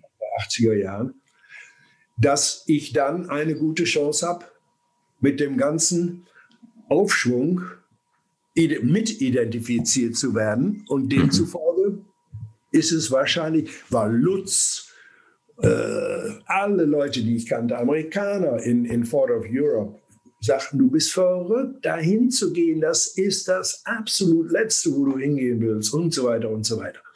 Aber wie gesagt, ich dachte, wenn, der, wenn Ford Motor Company durchgeht und weiter Automobile baut und so weiter und Geld ausgibt für die Rennerei, äh, ist die Zukunft nicht schlecht für mich. Denn ich werde als einer von denjenigen angesehen, die diesen Erfolg mitgetragen haben. Klar, klar. Das war, das, war das für Sie, als Sie nach Amerika gegangen sind, äh, äh, geplant als kurze Episode? Ich meine, Sie haben jetzt fast die Hälfte Ihres Lebens in Amerika verbracht. Mhm. Äh, und, und, oder, oder war das, haben Sie Ihrer Frau gesagt, na, wir machen das mal fünf Jahre und dann ziehen wir schön ja, wieder zurück das war, ins. Äh, das war supposed to be eine zwei, drei Jahre Assignment mhm. Sport in Motorsport zurückzubringen. Und zwar in einer Weise, dass die Company damit relativ painlos, äh, äh, schmerzlos leben kann. Mhm. Und dann sollte ich wieder zurückgehen. Ne? Und dann hat aber äh, Ford, Dan Peterson war damals, glaube ich, Chairman. Der wollte nicht, dass ich weggehe. Und wir flogen irgendwann mal zu einer Veranstaltung in Kalifornien auf dem Company Plane. Und da hat er mir gesagt, warum ich nicht berücksichtigen würde, in den USA zu bleiben. Zumindest für das Ende meiner Karriere. Ja, dann haben sie mir die grüne Karte sofort besorgt und dann dabei geholfen, als wir äh, Citizens werden wollten. Ähm, dann hat, äh, aber das erste war natürlich das Gespräch mit meiner Frau. Mhm. Und äh, Jungs waren fünf und sieben Jahre, als die, als die rüberkamen. Also da brauchte man noch nicht viel zu reden. und Emi sagte, hey, das macht dich glücklich, du warst in, in, in Europa nicht mehr glücklich, äh, dann gehen wir da hin. Und Emi hat immer mitgezogen, immer. Was immer ich gemacht habe, sie hat die Familie, dass es uns heute finanziell so geht, dass wir also relativ problemlos leben können. Einfach nur meine Frau gewesen. Die hat die ganzen Finanzen verwaltet, die hat die Entscheidungen getroffen, welche Finanzberater und was wir machen sollen und so weiter und so weiter. Und die hatte ich, nachdem der Hayes mir das Angebot gemacht hatte in, in, in Michigan, da als ich die eine Woche da war, äh, hab, äh, hab, hab und er sagt, er braucht eine Antwort schnell, habe ich ihm angerufen, war drei Uhr morgens in, in Much, wo wir lebten. Mhm. Von Köln so ein bisschen ein kleines äh, Dorf, nicht ein Dorf, aber eine Kleinstadt. Da lebt Rainer Braun ja heute auch. Ja, ja, der hat damals dann unser Haus, ich glaube, gemietet oder gekauft oder irgend sowas. Das Haus, das meine Frau gebaut hatte. Ja, okay. Anyways. Ja, wie gesagt, ich sage einfach keine Zukunft in, in Europa und, und äh, ich dachte, dass ich eine hätte in Amerika. Und, und, und das hat sich auch herausgestellt, dass ich eine hatte, denn ich habe mich da 14 Jahre lang noch gehalten. Ja. Und Sie sind aber ursprünglich nach Amerika gegangen als äh, Special Vehicle Operations ja. Manager oder so. Also das, das war nicht, nicht Motorsport. Typisch äh, äh, Reaktion von Ford Motor Company, den Namen oder das Wort Racing oder Motorsport zu vermeiden. okay. Und es war auch unsere äh, Absicht, äh, spezielle Autos zu bauen, hoch High-Performance-Cars in, in Low Volume. Äh, und das haben wir auch gemacht mit einem Mustang, der hat das erste, hatte 2,5 Liter Vierzylinder Turbomotor, mhm. war der erste mit einem Intercooler, den Ford Motor Company jemals gebaut hat. Und äh, aber der ist von von der Mainstream Engineering sowas von angegriffen worden. Erstmal auf dem Weg dahin für uns mhm. zu gehen. Mhm. Offiziell konnten die nicht gegen uns antreten, weil Leute wie Pauling und Walter Hayes dahinter standen. Okay. Aber dass sie das uns leicht, nicht leicht, überhaupt möglich gemacht haben, äh, dazu konnte sich keiner entschließen. Und, und das war der erste richtige äh, Eindruck, den ich von, von, von Ford in den USA bekam, der nicht anders, nichts anderes war als das, was ich in Europa bereits erlebt habe. Gott. Danach haben wir einen richtigen Sportwagen designt, GN34. Äh, der wurde von äh, Giugiaro in Italien, der hat den designt. Und äh, da haben wir eine Menge Geld ausgegeben, zwei, drei Jahre daran gearbeitet. Und dann das Auto wäre, war ein Out Outsourced Project. Design, Outside und das Bauen hatten wir bei einer französischen Company, die früher immer Kutschen gebaut haben, Chausson. Und die wollten das Auto bauen. Und wir hatten relativ unsere ganzen Geschichte hintereinander. Und dann ging der Front in eine falsche Richtung. Und all of a sudden, das, was wir an Geld bereitgestellt haben, war nicht ausreichend. Und das hat dann mein damaliger Boss Lou Ross äh, veranlasst, sofort das ganze Projekt zu killen. Von heute auf morgen, einen ganz eigenen Sportwagen. dann hat die Company hat 40 Millionen Dollar, das so viel hatten wir schon ausgegeben, geschluckt. Und äh, das war's. Der, der Lou Ross war auch derjenige, der mich dazu veranlasst hat, bei Ford zu retiren in 93, wieder Formel 1. Der hatte äh,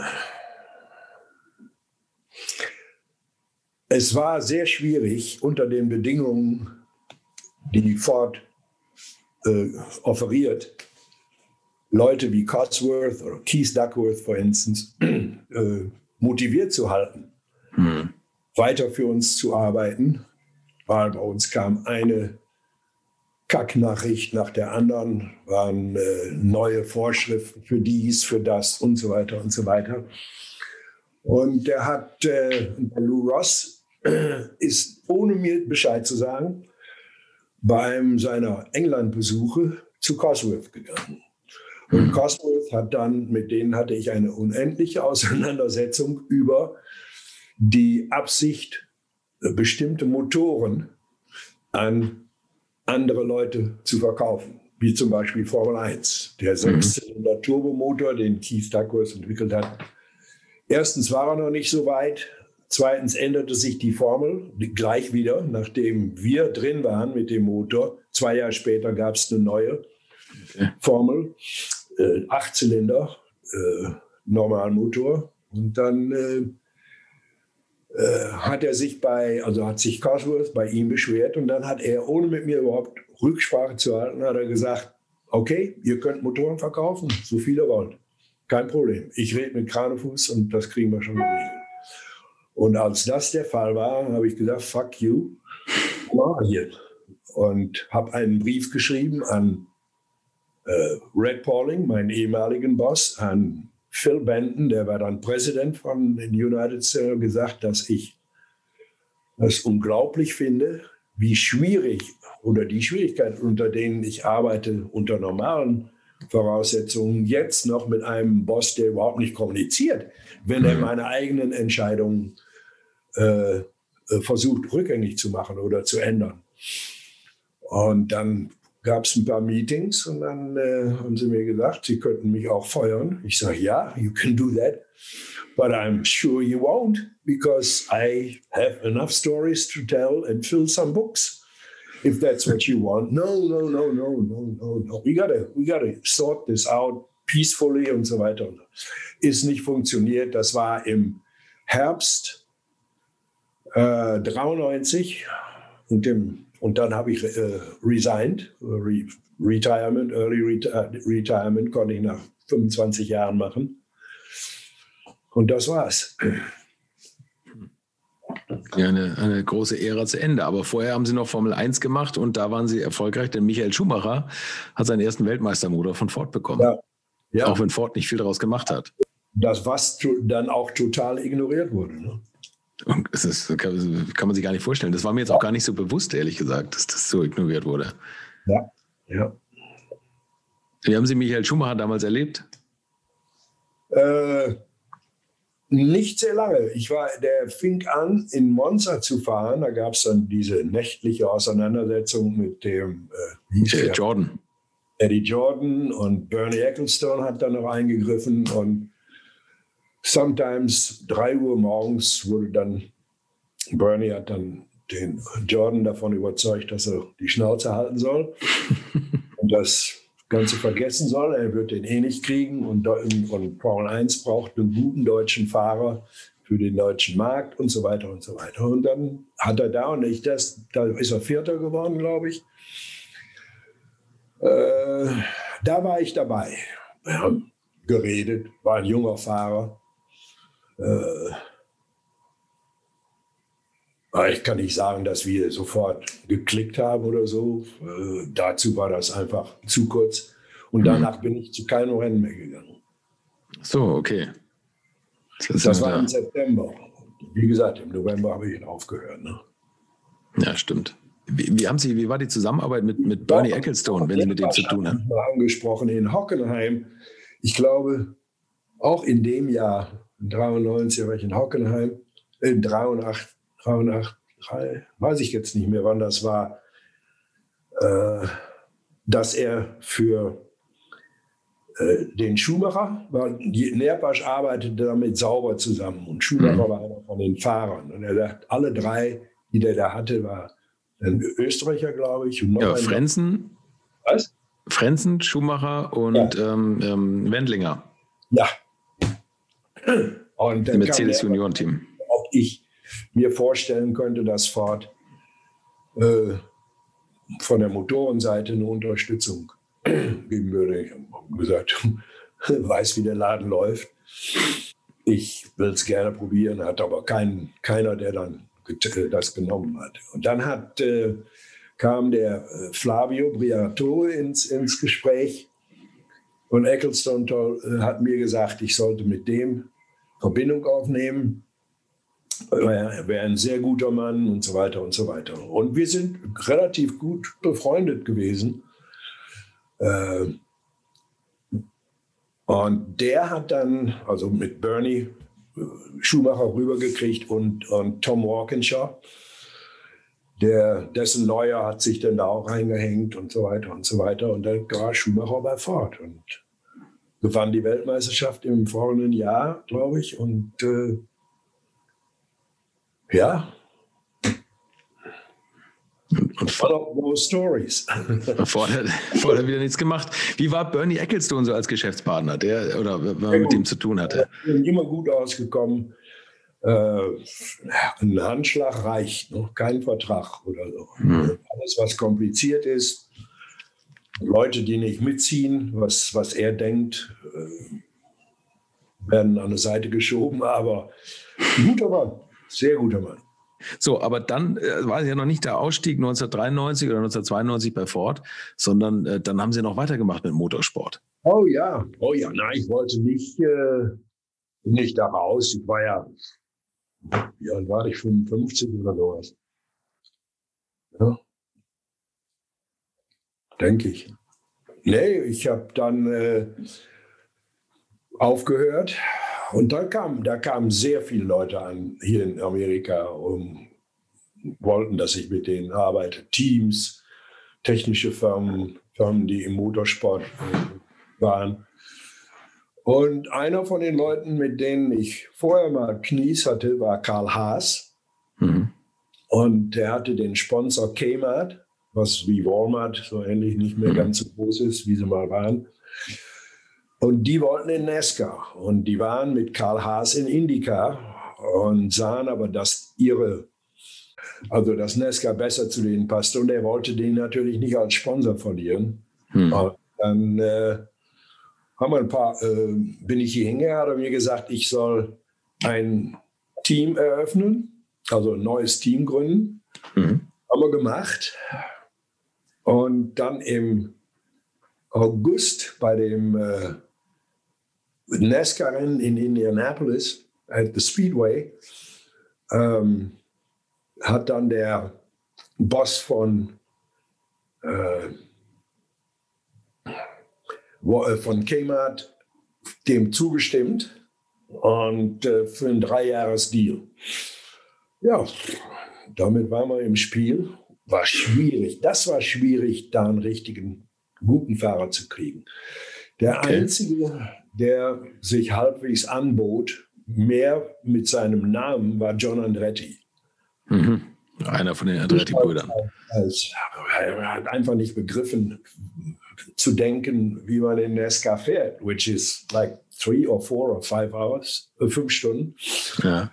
Und du machst das, was du kannst und versuchst nicht äh, etwas zu tun, was das Auto nicht hergibt. Und so landen wir häufiger in den Wänden, als wir es eigentlich vorgehabt haben. Und äh, dann nach anderthalb Jahren kam Cale Yarborough auf mich zu und sagte, er würde gerne den John Andretti zunehmen, wenn wir einen Swap machen konnten. Er hatte, Joch, er hatte den Jeremy Mayfield. Mhm. Den haben wir dann bei uns ins Auto gesetzt. Und dann kam der große Umschwung zwischen Karl Haas geht weg von meinem Team und Roger Penske kauft sich ein. Und das hat eine Menge böses Blut gegeben. Eine Menge. Karl war total devastated.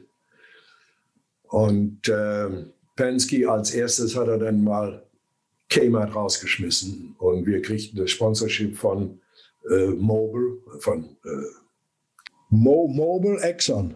Mobil Exxon. Exxon. Ja, dann ja. ist Exxon, okay, ja. Größte Ölfirma, glaube ich, immer noch und vielleicht nicht mehr lange. Ähm, ja, und das war natürlich eine super Geschichte, war mehr Geld und so weiter und so weiter. Und dann fing meine Zeit mit, mit äh, Roger Penske an. Und wie, ich kannte Roger von den 70er Jahren in Europa, mhm. als er Formel 1 äh, machte. Aber da, daher kannte ich ihn und wir hatten eigentlich immer können. Der war der Erste, der mich besuchte, als ich nach Michigan kam und aber dann sofort mitbekam oder sofort concluded, dass da wohl nicht viel drin war für ihn. Denn bei Penske ist es wie bei Ecclestone, wenn du viel Kohle hast, können wir reden. der, das war, aber der wohnte dann auch in Michigan und wir haben uns oft gesehen und privat ausgegangen und wie gesagt. Aber äh, wenn man für ihn arbeitet, ist das eine ganz andere Geschichte. Nicht? Der, hm. Sein Wort oder äh, the highway. Du bist draußen, ne? okay. Und ich bin ein schlechter äh, Mitläufer. Hm. Ich kann nie meine Schnauze halten. Und ich habe vielen Leuten auf die Füße getreten, auch vielen Leuten, die mir hätten helfen können und vielleicht sogar gewollt hatten. hatten. Äh, aber er und ich kamen nicht aus. Und er hat versucht, dann ein paar Spielchen zu machen. Das ist nicht gelungen. Und dann kriegte ich eines guten Tages durch seinen Chief Lieutenant Walter Walt Zarnicki ein Angebot und das war, wie gesagt, sehr gut. Okay. Na gut, aber ich meine. Dann hatte ich.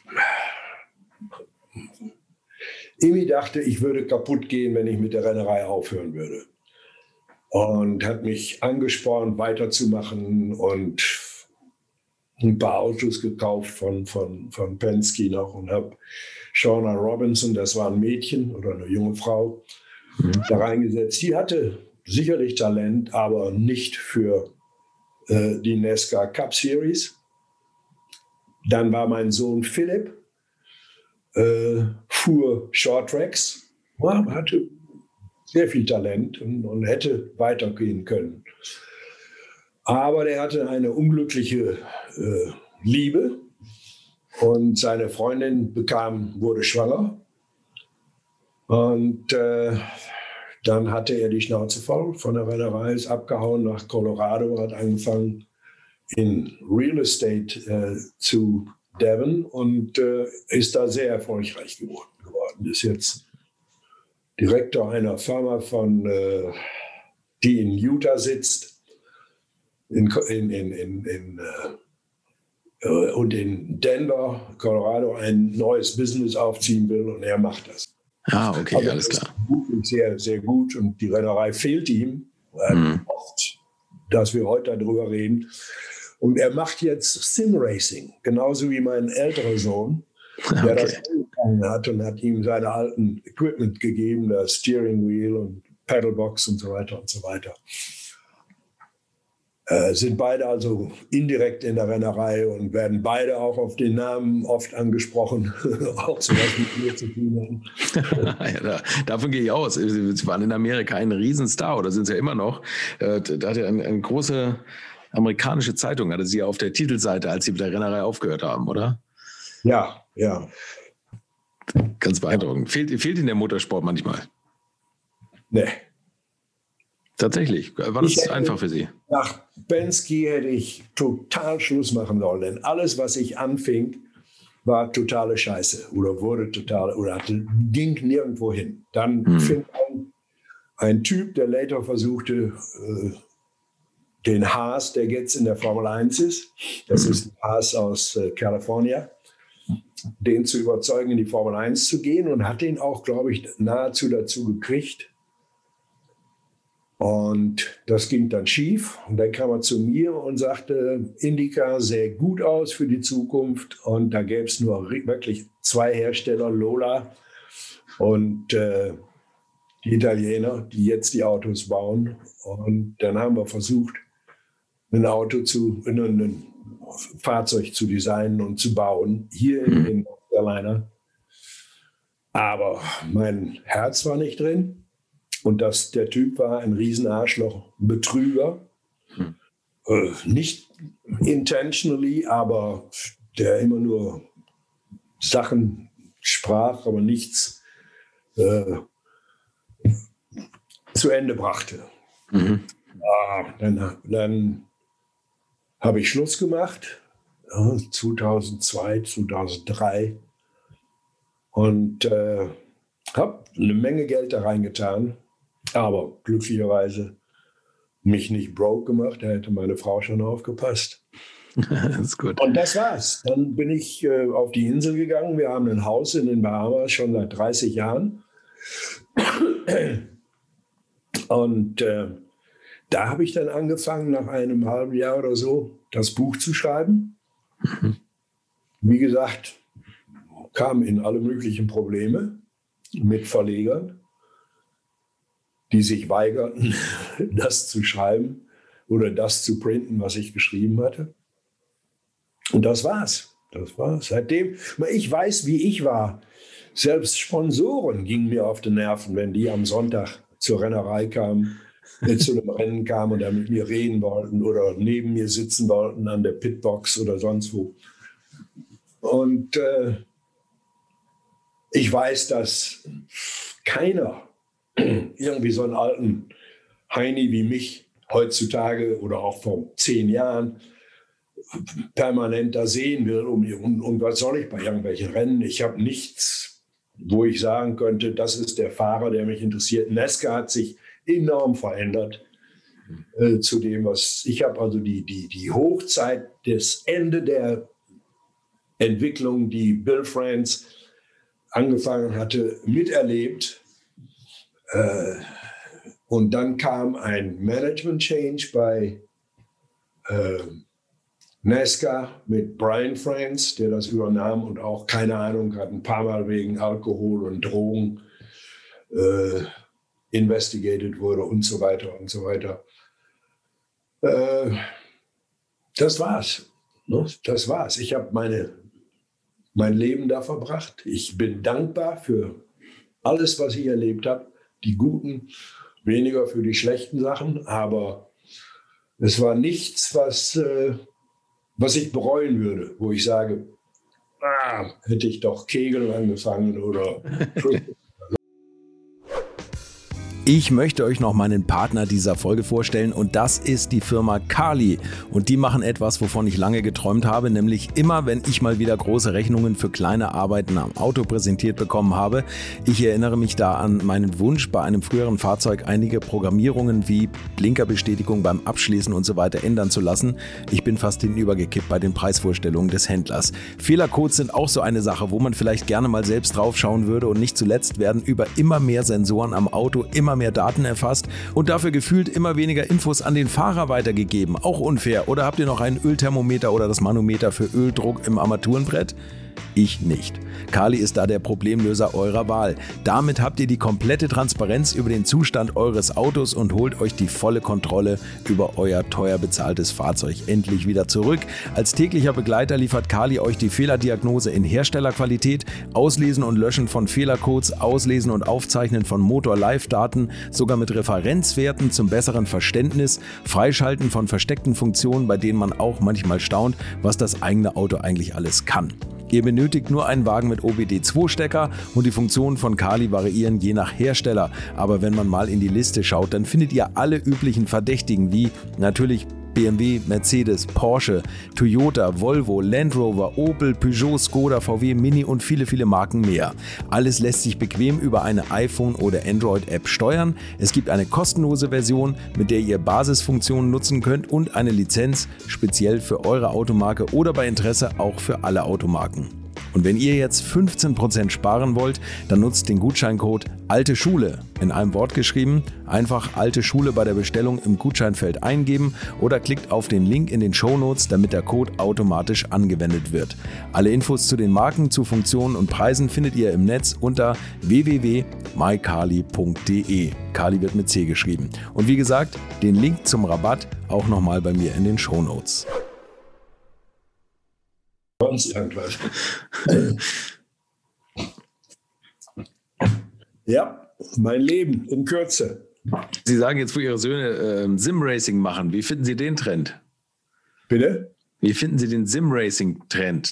Ah, Finde ich gut. Finde ich gut, Armin. Das sind Leute, die sind sehr viele Leute, die gerannt haben, selber geraced, hm. äh, race, äh, Racing gemacht haben. Äh, Danny macht Formel 3 und jetzt ist es so eine Indica-Geschichte. Und er ist im Moment in einer Phase, wo er entweder gut finisht oder crasht. Was anderes gibt es nicht. Und ich bin dabei, ihn, ihm zu helfen, das etwas anders zu approachen. Und Philipp macht mehr Oval Racing, weil das hat er ja auch angefangen. Der macht also die ganzen Junior NASCAR-Stufen, die er jetzt hat, die, die er machen muss, um einen gewissen Status zu erreichen, der ihm erlaubt, dann andere Autos zu fahren zu können und so weiter in Sim Racing. Okay, interessant. Und, und Sie coachen das so ein bisschen tatsächlich noch? Oh, wir reden. Philipp wenig. Okay. Aber Danny und ich, äh, wir reden. Und, und kann man da tatsächlich von Ihrem Know-how was ableiten auf diese Simulatoren-Geschichte? Also das oh, ist so, so. Aber das, was, was zum Beispiel ihn jetzt betrifft, dass er entweder in der ersten Runde oder in der ersten Kurve crasht oder sensationell fast ist im Practice und im Qualifying das nicht exekutieren kann. Ähm, darüber, das, das sind Dinge, die, die ich absolut kenne aus der Vergangenheit. Ne? Fahrer denken differently als normale Menschen. manchmal das ist es schwierig, da ein Wort da reinzukriegen und dann ist es wiederum einfach, ne? Manchmal. Was macht für Sie so den perfekten Rennfahrer aus? Oder was war das damals? Äh, der perfekte Rennfahrer war Jimmy Clark. Jimmy Clark. Ja. Okay der mit, meine, damals schalteten die ja noch wie verrückt, ne? Hm. Jede Runde 400, 500 Mal oder was weiß ich. Ähm, was der mit dem Auto machen konnte. Und ich bin mit Dick Scammell, der, der Direktor bei Cosworth war und früher Chefmechaniker bei Lotus und für Jimmy Clark gearbeitet hat, der sagte, Zwei Runden vor Schluss war er Dritter oder Zweiter mit dem Abstand. Sagte, da war keiner in seiner Fitbox unruhig, wie ob er wohl gewinnen würde. Der, das war einfach klar. Der würde in, letzten, in der letzten Runde, in den letzten zwei Runden, die Leute überholen, die er überholen musste, um zu gewinnen. Und er machte das mit einer, man kann nicht sagen Leichtigkeit, weil die Autos waren nicht leicht zu fahren aber mit einem mit einer unglaublichen Sympathie für, das für die Technik, die das Auto betreibt. Äh, er hat nie was kaputt gemacht. Keine Motoren, keine Getriebe, ganz seltene Unfälle gehabt, bis auf den einen, der ihm dann das Leben gekostet hat. Ne? Ja. Sie sind auch noch mal hin und wieder Rennen gefahren, glaube ich. Einmal, äh, äh, ich weiß gar nicht zu welcher Zeit, da mussten sie, glaube ich, das fünfte Auto stellen. Also mit Jochen Nerpasch bei Ford. Oder nicht mit Jochen Nerpasch, sondern Jochen Nerpasch hat sie ins Auto gesetzt, oder? Mhm. Ja, ich habe äh, dann für Zack Speed gefahren, weil ich habe erstmal selber mir einen Abarth gekauft bei äh, äh, oder mehr oder weniger, ich würde nicht sagen erschwindelt, aber ich habe doch eine Menge reden müssen mit äh, Erich, wie hieß er noch? Erich, Erich Bitter. Bitter. Guter Freund. und wir haben mir dann ein Auto besorgt, ein Tausender Abarth. Und der, da waren so sechs, sieben Leute, die das Auto hatten. Und das waren relativ gute Rennen. Ich habe einige gute Rennen gehabt, aber ich war kein Topfahrer und ich hätte auch nie äh, weiterkommen können. Und in Toolwagen sowieso war kein Geld zu machen. Ne? Absolut. Mhm.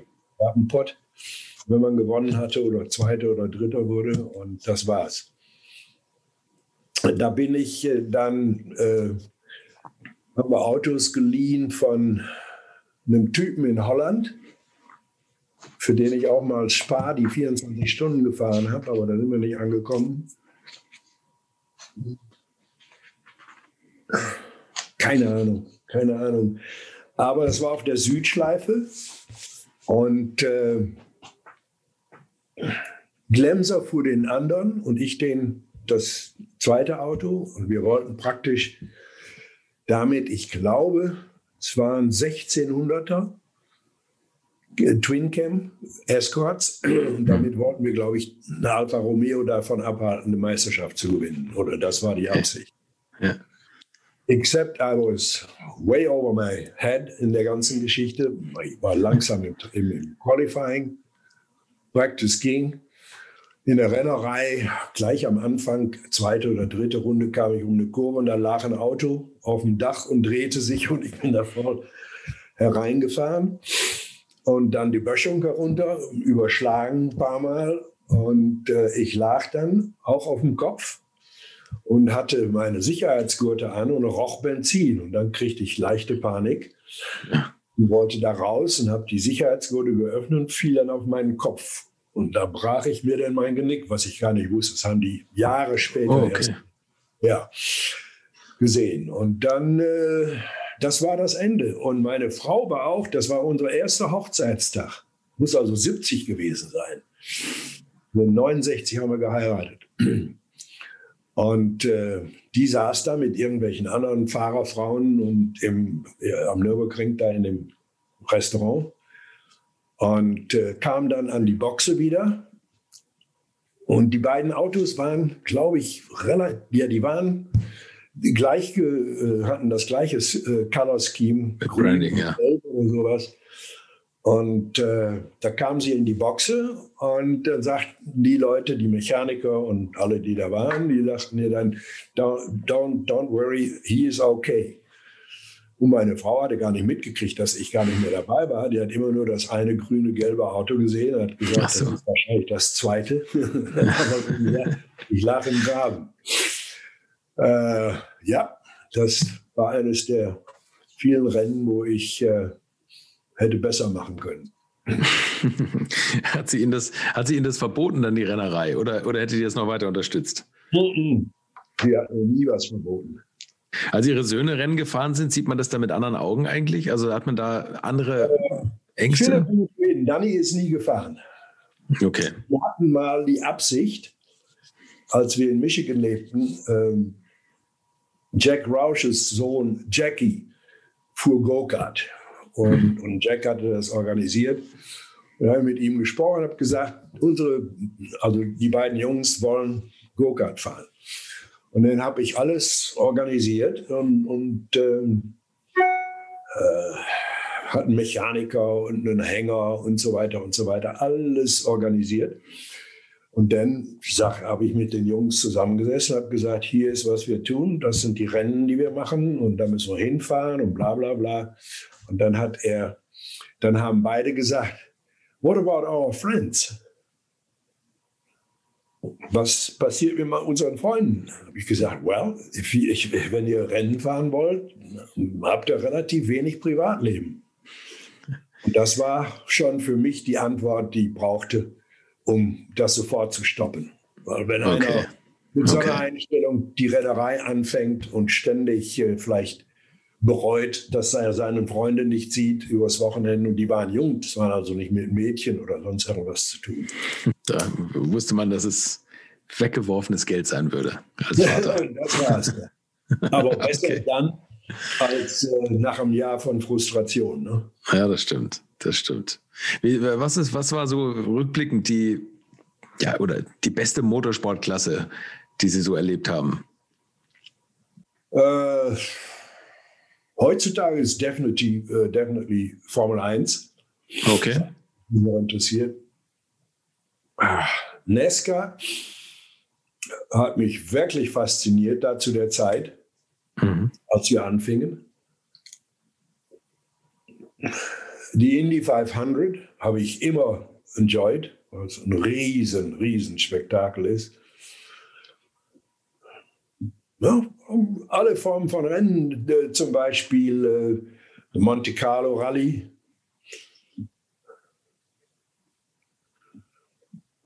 Also ich kann nicht sagen, dass es also eine herausragende, in einigen Jahren hat die DRM, Deutsche Rennsportmeisterschaft, war wirklich gut und hat mich fasziniert, aber in einigen Jahren auch nicht. Und so ist es eigentlich mit, mit den meisten äh, Rennsportarten gegangen. Nicht? Das, da gibt es gute Jahre, an die, die man sich gut erinnert, und dann gibt es Jahre, die man vergessen hat. Ne? Und ist das tatsächlich aktuell ist die Formel 1, wo Sie jedes Rennen noch verfolgen? Oder Sie müssen ja aufstehen für viele Rennen? Ja. Tatsächlich. Okay. Glauben, wie, wie glauben Sie, wie dies Jahr ausgeht? Wird Mercedes die Dominanz behalten oder, oder wird es ein bisschen spannender? Das, äh, die werden mit Sicherheit enger zusammenbleiben. Es kommt darauf an, ob äh, Red Bull äh, diesen Level äh, weiter durch die Saison äh, erhalten kann. Mhm. Ich denke, dass Mercedes irgendwann einen technischen Vorsprung hat und dann wird es niemanden äh, hindern oder wird es den Hamilton nicht hindern, das achte Mal Weltmeister zu werden. Das ist das, was ich denke. Unvorstellbar eigentlich. Wie, wie, was halten Sie von, von Lewis Hamilton als Rennfahrer? Werden Sie den damals verpflichtet? Sensationell. Was macht, macht, meine, er macht Fehler, wie wir es am Sonntag gesehen haben, aber insgesamt, was er aus den Reifen kriegt im Vergleich zu Bottas, der im gleichen Auto sitzt, hm. äh, die Pole Position jetzt in Italien, äh, obwohl die äh, Red Bulls schneller waren.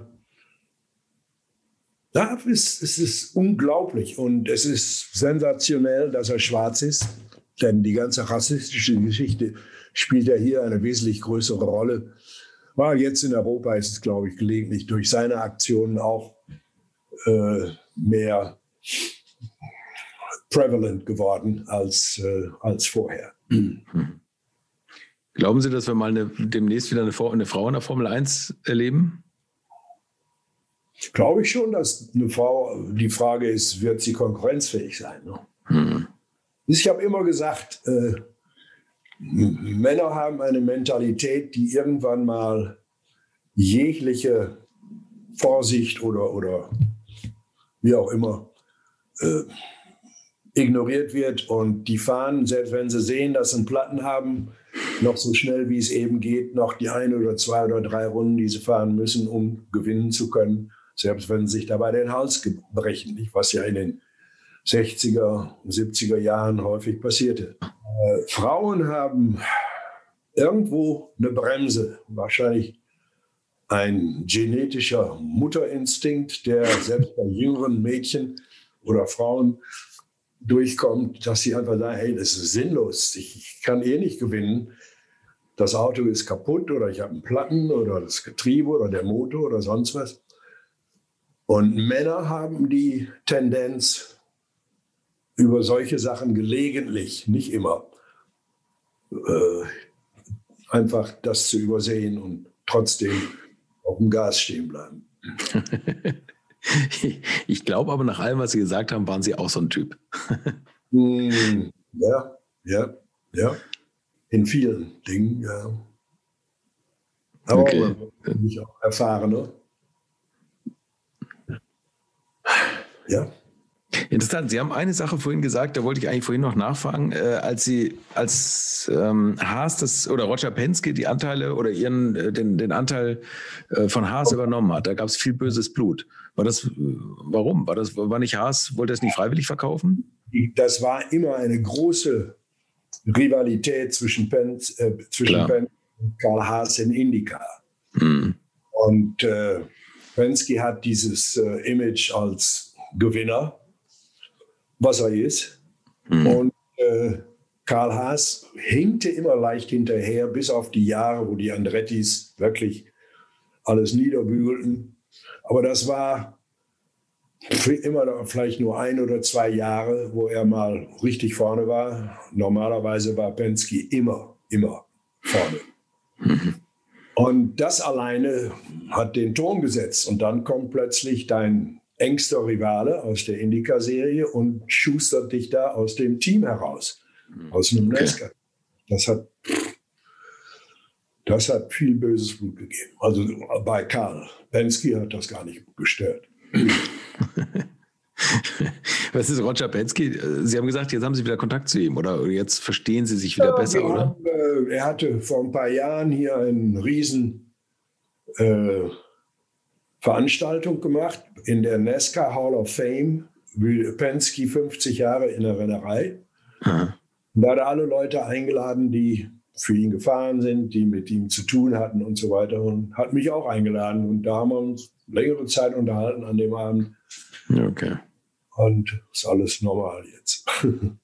die, die Rennerei ist erstens nicht sehr conducive, um Freunde zu machen. Weil man mhm. ist ja den Leuten, mit denen man immer zusammenhängt, die meisten sind natürlicherweise Gegner.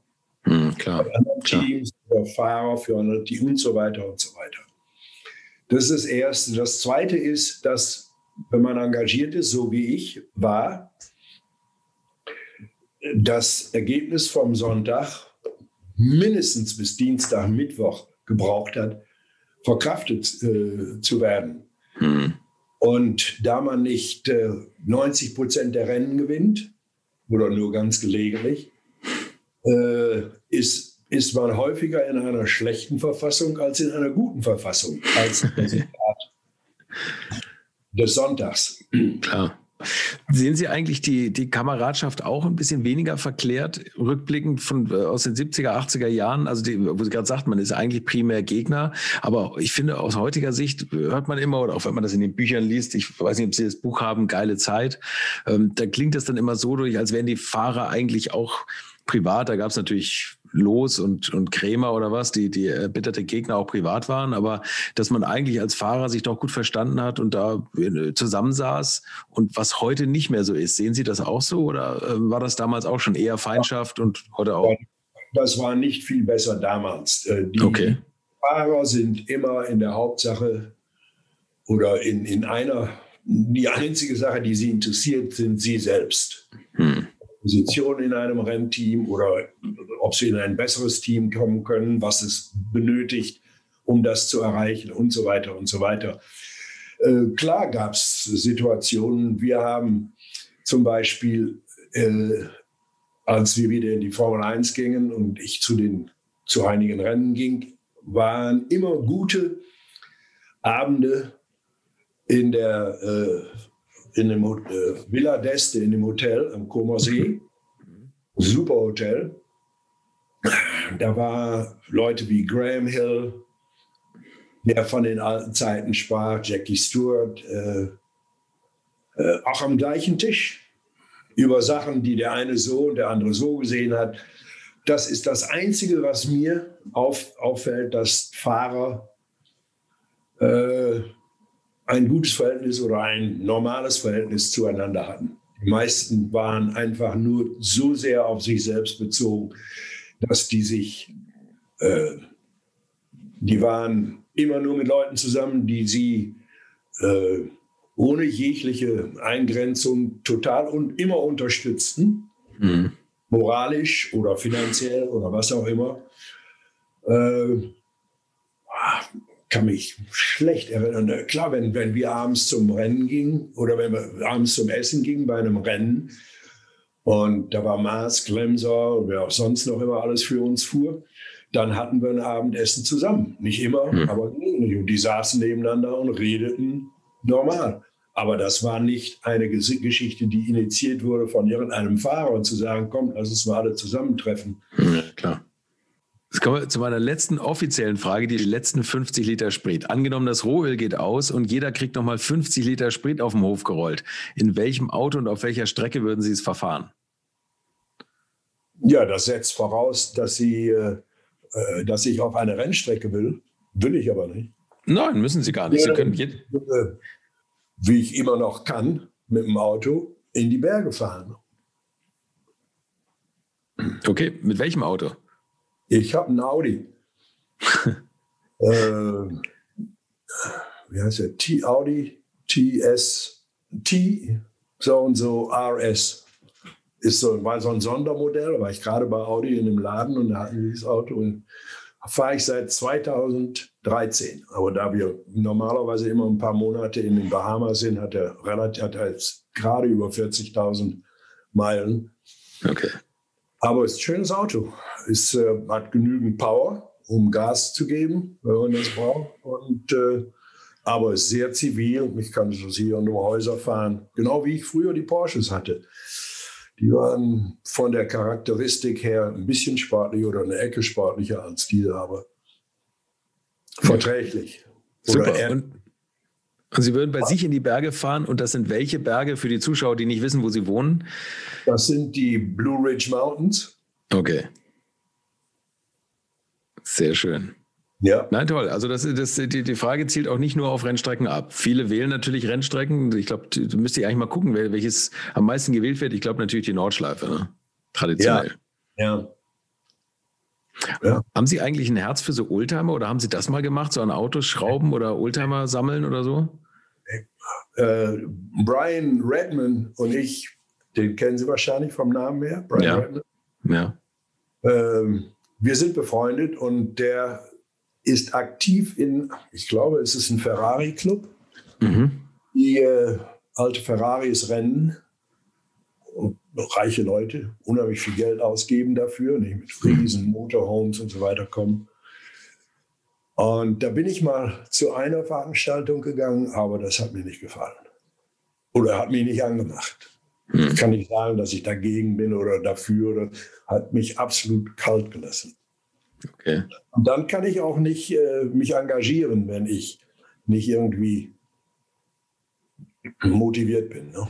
Naja, klar. Also ist tatsächlich so, so historische Autorennen oder Veranstaltungen wie Goodwood oder äh, ist das da nichts für Sie? ich da mal hinfahren können, aber aus dem gleichen Grund. Allein die, die, die, am Ende meiner ganzen Rennerei etwas, was ich wirklich äh, mich immer gefreut, äh, jetzt neuerdings gefreut hat, ist, dass ich nicht mehr reisen brauche. Ja, Vor allem auf, äh, äh, Langstreckenflüge Flüge und so weiter. Und Ich, ich erinnere immer noch die Reisen, die ich nach England machte, manchmal für eine halbe Stunde Meeting.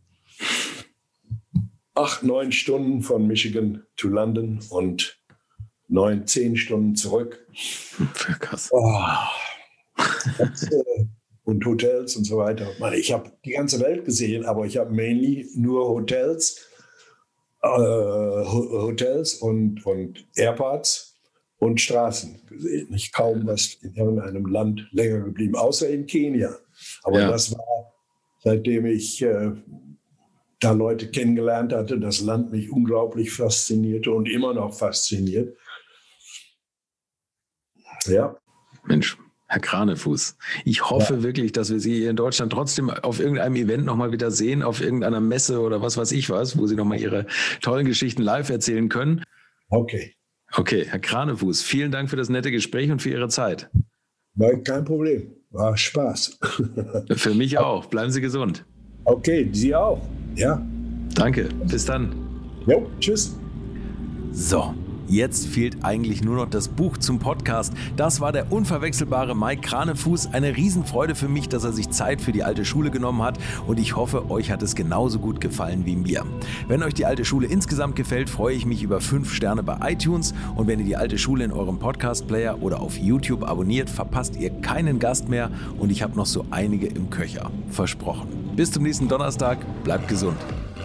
Infos, Bilder und alles Wissenswerte unter der Internetadresse www.alte-schule-podcast.de.